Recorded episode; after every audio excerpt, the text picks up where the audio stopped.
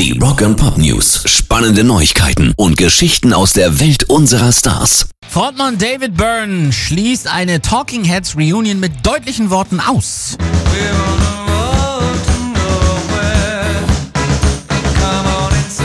Gerüchte waren aufgekommen, weil es plötzlich einen offiziellen Talking Heads Kanal auf Instagram gibt. Aber bevor es richtig losgehen kann in der Gerüchteküche, schiebt David Byrne den ultimativen Riegel vor und sagt, ich habe nie davon gehört und weiß auch nicht, was das oder wer das geplant hat. Es ist also ziemlich klar, dass es sich nicht um einen offiziellen Talking Heads Account handelt, was auch immer die anderen aus der Band planen. Es ist allein ihre Entscheidung und ich wünsche ihnen viel Glück. Also, keine Talking Heads Reunion. Schade eigentlich. Pop News. Rage Against the Machine, Metallica und Mötley Crüe gibt es jetzt im Spielzeugregal.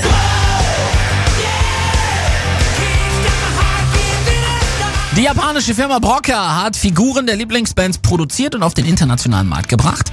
Die Kollektionen fangen bestimmte Epochen der Musikgrößen ein. Rage Against the Machine zum Beispiel im Stil ihres Woodstock 1999 Sets, Metallica aus ihrer Master of Puppets Ära und Mötley Crüe angelehnt an ihren Auftritt beim Moskauer Peace Festival 1989. Ergattern könnt ihr diese Exemplare im Shop vom Hersteller Broca. Pairs Rock and Pop News.